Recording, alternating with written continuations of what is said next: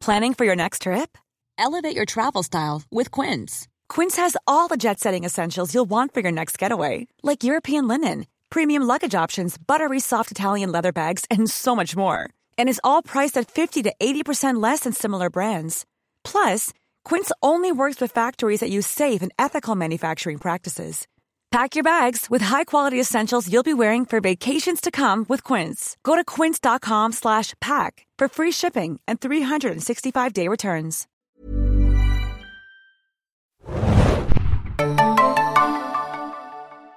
Herzlich willkommen, liebe Serienjunkies, zu einer neuen Ausgabe des Serienbiz Podcasts. Mein Name ist Hanna und ich bin heute auf der Berlinale bei den Berlinale Series Days. Und ich glaube, wir haben heute den letzten Tag, den Mittwoch, den 26. Februar. Und ich habe einen besonderen Gast mir gegenüber sitzen. Wir werden jetzt auf Englisch switchen und er wird sich einmal selber vorstellen. Also, who are you and what do you do for Stars? Uh, my name is Jeffrey Hirsch. I'm the Chief Executive Officer of Starz, and I'm responsible for the uh, global uh, premium service that's called Starz and Starz Play. You're responsible for everything. Yes, actually, I am responsible for uh, you know strategically uh, setting the direction of the company, hiring really good people, and letting them do their job. So. So we just saw the panel at the Berlinale series, and you mentioned Outlander a lot of times. And of course, people who know about TV shows know that Outlander is a big Starz show and a very, very um, successful one. But Germans also know that it's not on Starz in Germany because it got sold to RTL. So how sad are you that you don't have Outlander in the German market?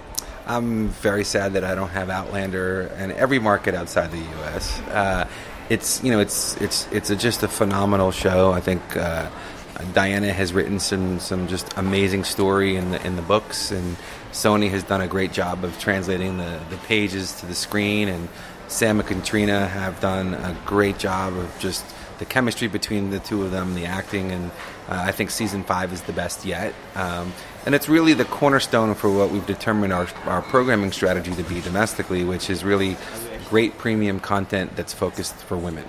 Um, that's what we always read about Starz. But if you look at Starz like from the German market and you don't don't have Outlander, and maybe you're not so you don't know that much about uh, the White Queen franchise, it doesn't seem that female actually. Yeah, well, uh, you know, internationally, uh, again, we're two years into international right now. I think as the domestic slate starts to come onto the service outside the U.S., you'll start to see more of our content on the service, and we'll skew that way. But the domestic programming strategy isn't necessarily what the international programming strategy will be or has to be. Uh, I think we're two years in. We'll start to learn as we've launched our direct to consumer app in seven countries, as we start to get that data back like we've gotten domestically, we'll look to see what our programming strategy is and we'll adopt that based on what the consumers are telling us in country by country. Um, I do believe, though, that you know, great content that focuses on on women is a is a great programming strategy, and we've seen that domestically. But it's early days outside the U.S. in the in the in the 30 countries that we the 49 countries that we launched, and we'll learn, and we'll either determine that that's the right programming mandate outside the U.S. or it's going to be something else. I do know this that our programming is going to be adult. It's going to be um, very very great storylines, very authentic and very real. Uh, it, we're not going to be all things to everybody. We're not going to have kids content. We're not going to be ad supported. No soccer. No soccer. We're not going to have sports. Uh, that we may have a story of uh, a great drama that is, is, the vehicle for which it's told may be through sports. Um, but right now, that we really believe that our premium nature of this really high end adult authentic content is the, is the right strategy, not only in the U.S. but outside the U.S. Uh, you mentioned also that last year you started the Starz Play app in Germany, and I think in six other countries, so in seven altogether. Um, we realized that before that it was uh, only viewable with as a channel at, uh, at Amazon, and view we realized that there were some differences in the language. I don't know if this is something we just realized, or is it something maybe I don't know if you know this, but there were some languages only on the Amazon channel app and some on the original Starz Play app. Is that something that was like a mistake in the beginning, or is that something that is that there will be more languages on the app than on the Amazon channel? I, I think ultimately, uh, you know, what, what what we found when we launched is, you know, we were trying to put it into all the languages we could to get it launched as quickly as possible. And now that as we're launched, we're like you do in the app world, you get the little, we used to get the little red thing and it updates all the time, and that we're updating it every day. Um, I do believe that you know the the app um, because of the language toggle. Gives us a lot more flexibility and, and experience for the consumer to pick how they want to hear it, what they want to read, what they want to listen. So there's a lot more flexibility just based on the, the, the, our own app platform than there are on the wholesale basis. I know you don't give out the subscriber numbers for Germany, and I think you won't give it out probably now. Probably true. but um, if I may ask, do you have more subscribers on the app in Germany or more on the Amazon channel? So we just launched the app in November, and we've been on Amazon for almost a year. So just based on the difference in duration, I would just assume that we would have more uh, consumers on the Amazon platform. But what I would say is what we've seen on the app since we launched it is the acceleration of consumers is really kind of skyrocketing, and we're really pleased with the consumer adoption of it. Um, you also mentioned in the panels uh, local content. That's very important. Of course, uh, the streamers everywhere are doing more local productions, also German productions. Uh, is a German local production on the horizon? Are you planning for this? So again, because we're really you know only on Amazon and just launched our app, I think once we are more fully distributed in Germany, we'll start to then turn our attention to doing local productions in the market. As I said on the panel, wherever we pick a, a piece of content, whether it's Spain, Germany, France, India, uh, Pakistan, uh, it has to be able to play globally for us everything we're doing domestically right now, we're looking at it from a global perspective. Whether we shoot it in a in a country outside the U.S., whether we have a very diverse international cast, it has to play globally, and I think that's true of anything we find outside the U.S. Um, you know, we, we, we will announce soon um, two Starz Plays originals out of Spain. We believe those can play well in the UK. We think they can play well in the US and in LATAM. And so it's important for us to find content that plays everywhere around the world, not just specifically to a market. Now, if we find something great that we love that we think is really specific to a market, uh, we may do that. But I would I would be hard pressed to say we find something in Germany that probably isn't interesting to a bunch of consumers in the US as well. So. Dark was very uh, successful in the US as well. Uh, so maybe it will be. So you mentioned uh, Power, the the series Power, and I think three or four spin-offs got um, ordered, which is a lot, I think. I think um, it's four altogether. Yeah, four, yeah, four altogether. uh, uh, yeah, yes, so tell, tell, us something about uh, Power because I think, but I don't know truly, but I think it's not that popular in Germany compared to other Starz show, maybe. Um, but yeah, tell us something about the the spin-offs. So we, we've seen Power in Germany actually start to gain in popularity. Uh, and so we're excited about that. The the universe of Power has a lot of rich story, uh, whether it's Raising Kanan, which is um, the 50 Cent character Kanan, the, the prequel story, which is him at 15 in the 90s in Queens, and his and it's a real mother son story. So we think it's uh, Patina Miller is going to play the lead, who's a Tony Award winning actress. Uh, we think it's going to just be a great, rich story because no one has really done New York in the 90s. You know, the Twin Towers are still up. It's a great time of birth of hip hop and music, and, and, and it just it, it set the tone um, for what you see now. It's the end of kind of the you know, 84 was MTV, and now you're in the 90s, and it's just a great period of New York, very rich in story. Uh, and then there's two other characters uh, that will get their own shows that come out of the original Power franchise. So you kind of have to think about it like the Avengers, right? Except for everybody who comes out is bad, not good, uh, which makes story better. Um, and so, you know, we've announced that uh, the first spinoff will be this summer.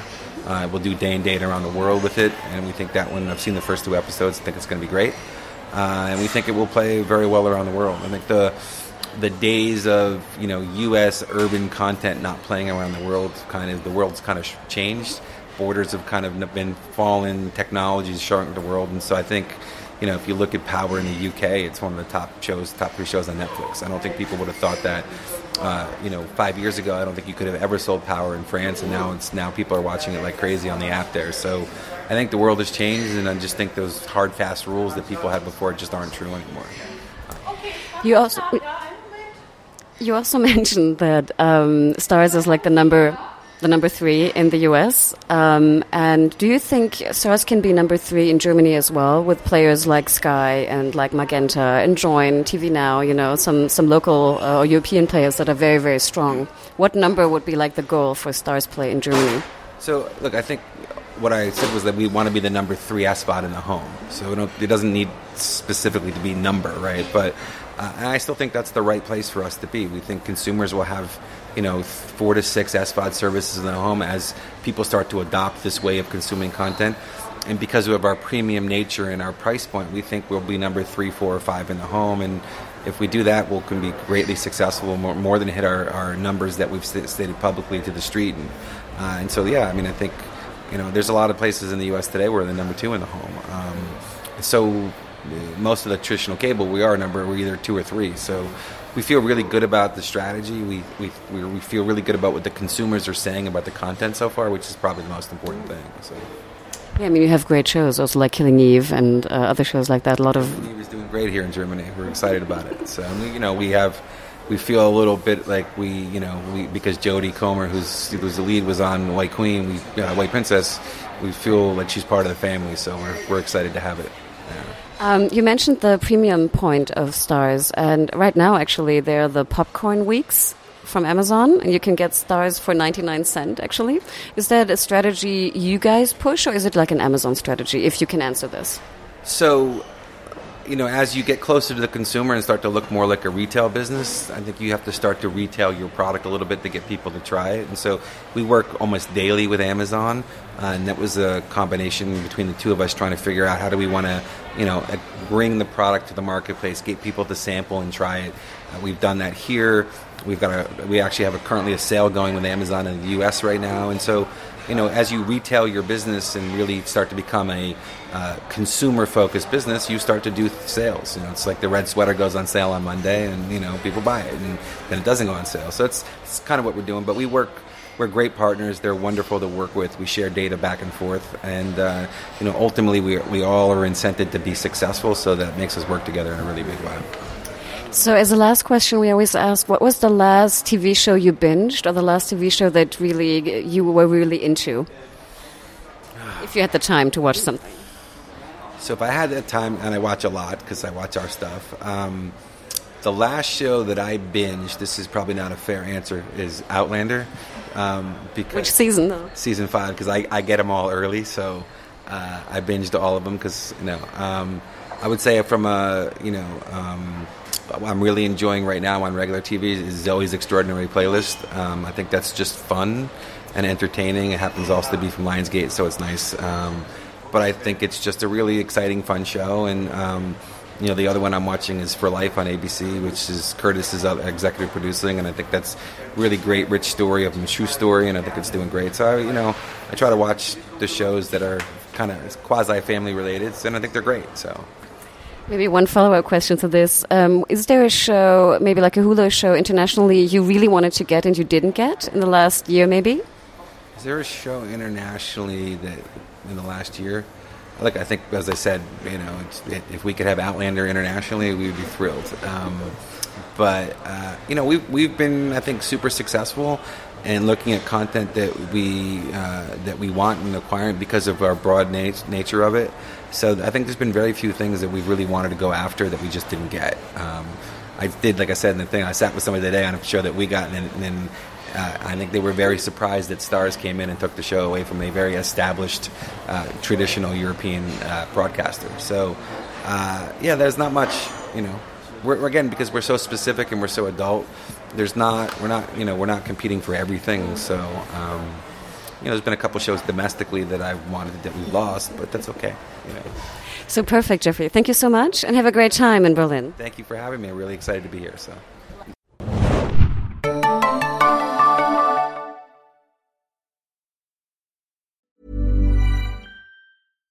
Hi, I'm Daniel, founder of Pretty Litter. Cats and cat owners deserve better than any old-fashioned litter. That's why I teamed up with scientists and veterinarians to create Pretty Litter. Its innovative crystal formula has superior odor control and weighs up to 80% less than clay litter. Pretty Litter even monitors health by changing colors to help detect early signs of potential illness. It's the world's smartest kitty litter. Go to prettylitter.com and use code ACAST for 20% off your first order and a free cat toy. Terms and conditions apply. See site for details.